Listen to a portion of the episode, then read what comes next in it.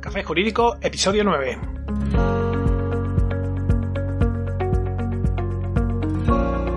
Buenas tardes, mi nombre es Juanma Delgado y esto es Café Jurídico, un espacio de divulgación jurídica donde, en el tiempo que dura un café, abordaremos novedades legislativas, interpretaciones de doctrina y jurisprudencia sobre distintas temáticas, aprenderemos a manejar herramientas para la eficacia y la productividad profesional y, en definitiva, nos acercaremos de una forma amena y distendida al sector jurídico.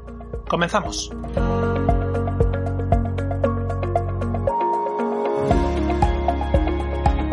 La erupción del COVID-19 ha provocado que sean muchos los despachos que se han visto obligados a prestar sus servicios de manera telemática, implantando el teletrabajo de una forma más o menos abrupta. Ciertamente no son pocos los despachos que en estos días están realizando reuniones con otros miembros del bufete o atendiendo consultas jurídicas a través de videoconferencia. Todo esto, en función de cómo se realice, puede afectar gravemente al cumplimiento normativo en materia de protección de datos personales. Si la seguridad de las comunicaciones es exigible en general a todas las empresas y profesionales, en el ámbito jurídico, precisamente por la naturaleza de las comunicaciones que podemos mantener en un despacho de abogados, resulta aún más necesario salvaguardar la confidencialidad de las comunicaciones. Digamos que, como letrados, tenemos un plus de responsabilidad en esta materia. Por eso, en el Café Jurídico de hoy martes 28 de abril de 2020, vamos a analizar los criterios que debemos seguir a la hora de elegir una plataforma para mantener videoconferencia con nuestros clientes o con los demás compañeros del bufete. Obviamente, estas pautas deben ser también seguidas por cualquier otra empresa o profesional que haga uso de este tipo de herramientas. No obstante, como decimos, están especialmente dedicadas a profesionales del sector jurídico. Pero antes, cafejurídico.es, nuestra página web desde la que podrás acceder a todos los episodios, escucharlos por series temáticas, descargar la documentación a la que hacemos alusión en cada episodio y, por supuesto, enviarnos tus dudas legales, pedir que tratemos un asunto concreto o mandarnos tu opinión. Ya sabes, cafejurídico.es, en el menú pulsa sobre consultar y ya está, ya puedes escribirnos, así de fácil, te estamos esperando. Como decía, las circunstancias derivadas del COVID-19 están afectando al normal desarrollo de la actividad de los despachos de abogados, muchos de los cuales se han visto en la necesidad de continuar prestando sus servicios con la implantación de modalidades de teletrabajo de manera apresurada, lo que, sin lugar a duda, puede acarrear grandes consecuencias en cuanto al cumplimiento normativo en materia de protección de datos personales. En nuestro episodio sexto, junto a Isidro Gómez Juárez, de Audidad Protección de Datos, ya comentábamos mucho de los riesgos que entraña esta situación y las consecuencias económicas que podrían ocasionar, pero es que, además de exponerse al régimen sancionado de la Ley Orgánica 3-2018, que como vimos pueden ser sanciones muy serias, conviene tener presente que un problema con la gestión de nuestras comunicaciones con nuestros clientes puede acarrear otros perjuicios legales tanto para nosotros como para nuestros clientes, y por supuesto afectar gravemente a la reputación del despacho y del profesional en cuestión que intervenga. Por eso hoy, sin entrar a analizar ninguna herramienta de videoconferencia en concreto, vamos a ofrecer una serie de pautas que permitan elegir una plataforma de comunicación a distancia que sea respetuosa con la normativa de protección de datos.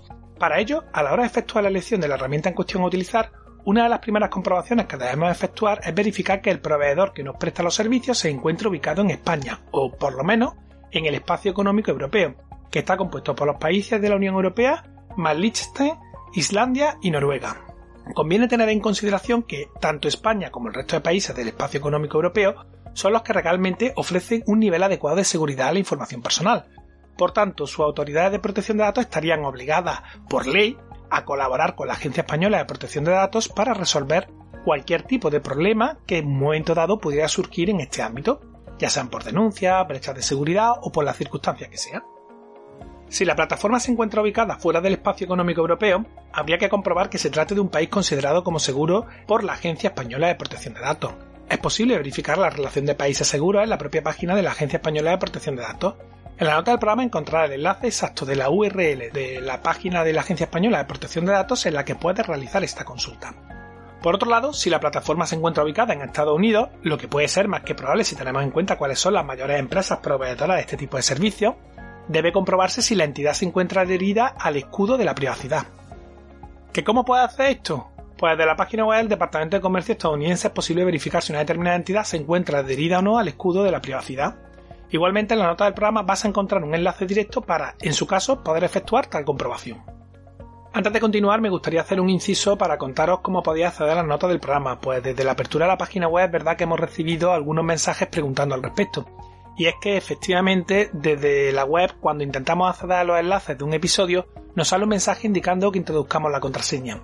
¿Qué es esto y dónde obtengo esa contraseña? No te preocupes que te lo explico en un momento y luego ya continuamos. Para acceder a las descargas de los episodios debes suscribirte a nuestro boletín mensual de noticias. Puedes encontrar un botón para suscribirte en la parte superior derecha de todas las páginas de nuestro sitio web. También puedes suscribirte desde el formulario de la página de inicio, en cafejurídico.es. En la página de inicio, a media altura, tenéis un formulario donde puedes, puedes efectuar eh, la inscripción. El caso es que una vez suscrito recibirás nuestro boletín mensual, en el que encontrarás cada mes la contraseña de descarga que utilizaremos para los episodios del mes siguiente, así como información sobre eventos jurídicos, novedades legislativas de interés y muchas otras cosas.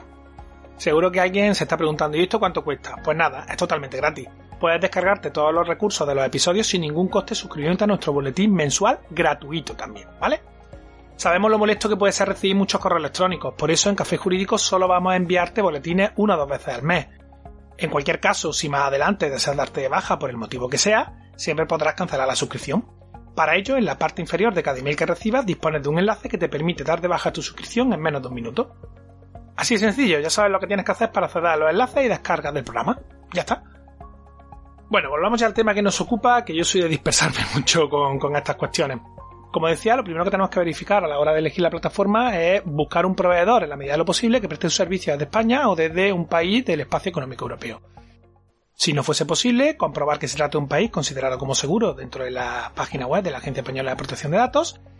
Y, en el caso de que la plataforma se encuentre ubicada en Estados Unidos, comprobar que la entidad eh, se encuentra adherida al escudo de privacidad.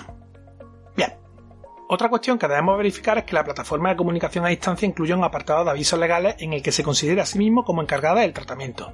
Si no contiene tal previsión, sería conveniente rechazar directamente su uso, pues es posible que la aplicación en cuestión se considere a sí misma como responsable de los datos a pesar de que ello no resulta legalmente posible. También es importante que se analicen los usos que pretende dar la plataforma a los datos personales que se introduzcan en ella, rechazando aquellas que pretendan utilizar la información para finalidades distintas de la propia comunicación a distancia solicitada. Por otro lado, conviene revisar también las cesiones y transferencias de datos que la plataforma pretenda realizar, rechazando de facto aquellas aplicaciones que pretendan ceder o transferir datos a terceras entidades a pesar de que no exista obligación legal para ello o de que no sea necesario para prestar el servicio de comunicación que se va a utilizar. Finalmente, habría que verificar también que los permisos de acceso a la cámara, al micrófono o entre otros a los datos y archivos del dispositivo no se encuentren activados por defecto. La aplicación debe solicitarnos todos estos permisos de manera individual y por separado. En general, hay que desconfiar de todas esas plataformas de comunicación a distancia que sean totalmente gratuitas. Como sabemos, nada es gratis del todo, por lo que es posible que el beneficio que pretenden obtener el proveedor del servicio tenga que ver con la información personal que maneja. En palabras de Thomas Zerdick, el tratamiento de datos es el petróleo del siglo XXI. De ahí que no nos extrañe que muchos de los servicios gratuitos que nos intentan o que nos están prestando tengan un coste en materia de protección de datos. Por eso tenemos que ser muy cautelosos a la hora de recomendar a nuestros clientes el uso de una plataforma concreta de comunicación y no caer en la trampa de pensar que se puede utilizar una determinada aplicación de chatear o de mantener una videoconferencia porque mucha gente la esté utilizando, pues contar con una gran cantidad de usuarios no siempre es sinónimo de un cumplimiento normativo. Obviamente, ni que decir tiene que esto por sí solo no resuelve todos los problemas que se nos pueden plantear a la hora de utilizar una plataforma de comunicación a distancia, pues para mantener la seguridad de nuestras comunicaciones y eludir posibles brechas de seguridad, no solo tenemos que cuidar que el proveedor sea adecuado y la aplicación en cuestión resulte segura, sino que además deberemos tener en cuenta otros factores básicos de seguridad informática desde el propio dispositivo desde el que realizamos la conexión. Como decíamos al inicio del programa, la información que se intercambia durante las videoconferencias profesionales suele ser confidencial y estratégica, por lo que debe estar absolutamente protegida contra cualquier riesgo de fuga o espionaje.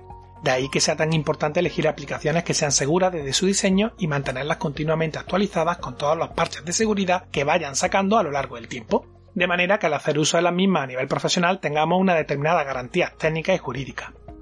En cualquier caso, desde luego que siguiendo todos estos consejos podremos efectuar la elección del proveedor de servicios más adecuado para nuestro caso y evitarnos muchos problemas en las videoconferencias con nuestros clientes o compañeros del despacho, sobre todo aquellos que dependan directamente de la seguridad de la herramienta que utilizamos, que no es poco de por sí.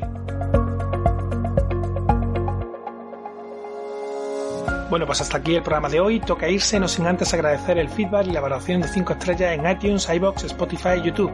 Suscríbete y ayúdanos a crecer de esta forma tan sencilla. Recuerda que metimos programas los martes y jueves a las 4 y media de la tarde y que en nuestra página web cafejurídico.es encontrarás todo el histórico de programas. muchas gracias por tu tiempo. Nos vemos el próximo jueves, día 30 de abril, donde un día más, acompañados de un café, nos acercaremos de una forma amena y distendida a las novedades y cuestiones del sector jurídico. Entre tanto, quédate en casa y adiós.